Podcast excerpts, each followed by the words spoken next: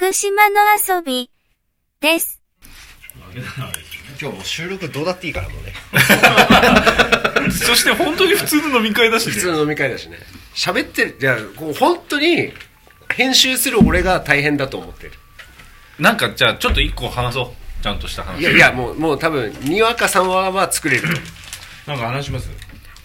なんだろうね半でしょ。何ね。で1時間半だけどあ北海道です北海道。そうそうそれも北海道。はいはいはい。はい。北海道北海道、北海道北海道。何しに行ったんですかね？本当。札幌ビール。札幌ビール。これ超難しくて、あの、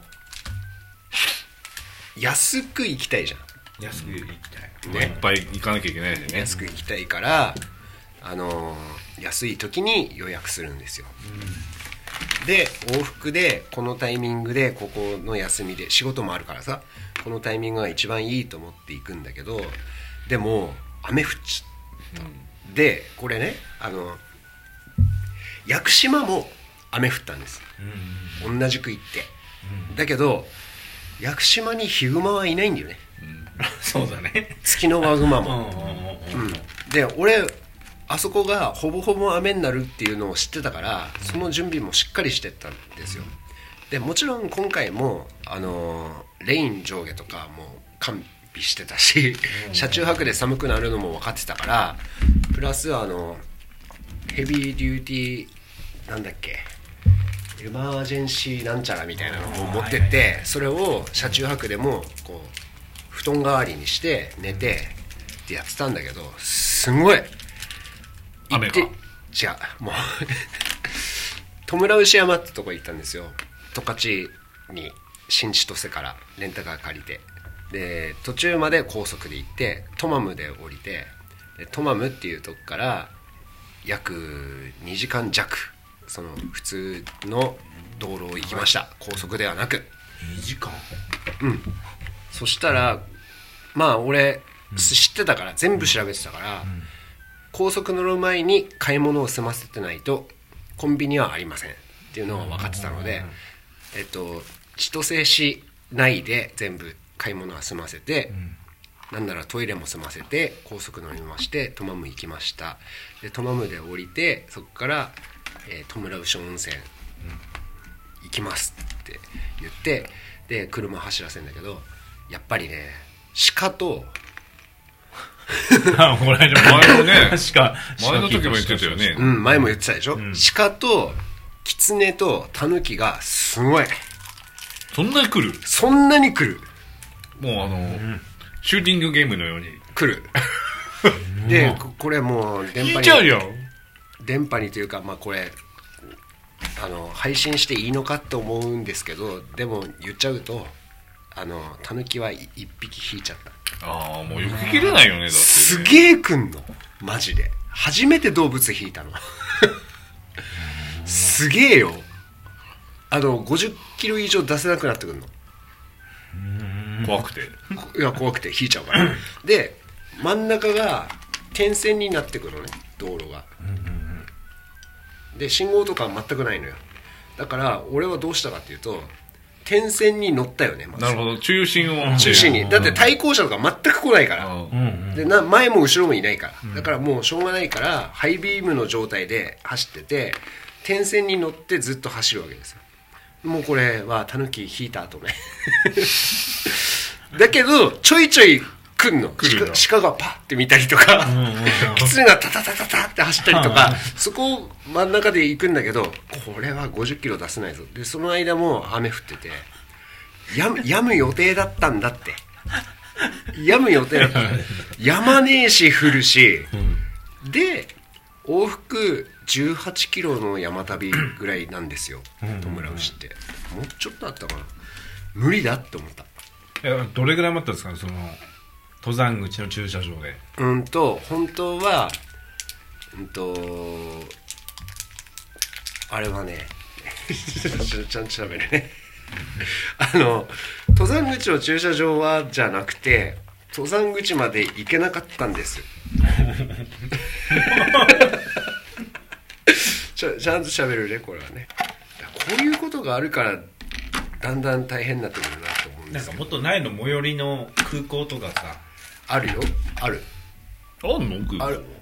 あるけどあでもその格安のやめにはいけないってことか。格安がないから。安がない。さらっと千歳からトマムってどんぐらいかかんだよだって。うんとまあ高速で行ってでもね高速のイメージもうんとあれ。えっと磐越自動車道自動車道の会津と新潟の間って言うと分かると思うんだけど西会津から先みたいなね。そうでサービスエリアとかインターチェンジの手前だけこうはいはい。2車線になるやつ。あれなの。あれがずっと続いてでこんなん抜けないやんとか。絶対時間かかるよねっていうところを行くんだよ。ね。で戸村牛温泉のところにもあの東大雪荘っていうのがあってそこは立派なあの温泉旅館なんですけどそこの近くに駐車場と登山口があってそこにまずたどり着きました。そこまではえっとまあ結構大変な道だったけどでもなんとかそこまではたどり着きました。でこっからえっとまたね短縮登山道っていうところがあるんですよ。短縮コース登山道。でそこまで行くのに20分かかるんだけどこれはまたやっぱり山道なんだよね。で歩き。うん。車で車でも行ける、うん。でこれで行こうとしてたんだけど前の日に雨しかも夜。で思ったより遅く着いたっていうことでこの東東、えー大雪荘っていうところで俺は車中泊を決めます。でその間にも止むはずだったの。天気予報的に。止まず雨が。でねすごくてつい駐車場ついトイレ行こうと思ってさ運転席のドアバーって開けんじゃん。きつねいいんだよ。狙われてるじやべえなこれって思って一回閉めて。でさ電気もあんまないから山ん中なんだよここでも、ないからヘッドランプをさまたザックの中からガサゴソ出してさで傘さしてさトイレ行ってああキツネいなくなったオッケーっつって言って帰ってきてつってこれどうすっかなと。で夜ご飯食べて一応 寝る寝るは寝る。この状態でも行けたら絶対行くぞって思ってるから。だって飛行機で行ってんだよ。飛行機で行っててわざわざね。登れないなんてことは ないよ、そんな。ないよ。ないんだよ。ありえないんだよ。ありえない、ありえない。何しに行ったの何しに行ったんだってななるじゃん。俺はこんな失望を味わうのかって思ってるんじゃん、だけどえっと借りた車があの軽がなくてインプレッサーだったんですよ。う。ん。スバルの。で温度計ついててさ10度以下になっていくわけですよ。もう北海道ですから。10度以下になっててあの全部来ました。あのダウンも持ってってたしレインも持ってってたんで全部来てそのエマージェンシーヘビーデューティーなんちゃらをこう違うなあれは。そうそのその布団代わりのやつ。寝袋みたいなガサガサのやつを着てもう寒くて震えながら寝て、マジだ。で4時でもごめん全然寝つけなかったからもうちょっと寝たいっつって5時になってでそのぐらいからよしじゃあちょっと登山口まで行ってみようって言っても雨はザーザー降ってます。っていう状態で登山口に向かうんだが途中でね望岳台っていうこう見えますよ山頂方面がっていう場所があるんですよ。ここから景色撮る人は撮ってくださいっていう。そこにたどり着いてパッて見た時に見えないよね。そう。か傘さしながらね。晴れてる場の話だから。それ うっすらこう山がこあ稜線ううがっすら見えるまでは待ったんよ。でこれ俺インスタにアップしてないんよ、あもう傷つきすぎててこれは絶対無理だ。って言って札幌に戻ってあ札幌いやあのまず千歳に戻ってで新千歳でさもう絶望してんのよ俺は。山山登れなかったから。そしたらさなんか道の駅に水族館あったからとりあえず行くよね、うんそしたらなんか鮭がメインの水族館でまあ楽しかったけどなもう投げやりになってるし、う ん面白いけど別に水族館だしな。みたいになってるし。でね難しいのがあとそのゴミ出るじゃん。うんうん。あのー食べたもんとかの？食べたものとか、飲んだものとか、あこれも虚しいんですけどあの水場とかあっても北海道って真水飲めないんですよ、うんエキノコックスだっけ、ん。キツネのん。あれの問題で。なのでえっとポカリ3本。お茶2本。水1本。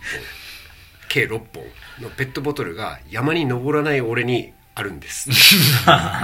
これどうする？みたいないらないねいらないねお酒にいらないね。変えてほしいねいらないね。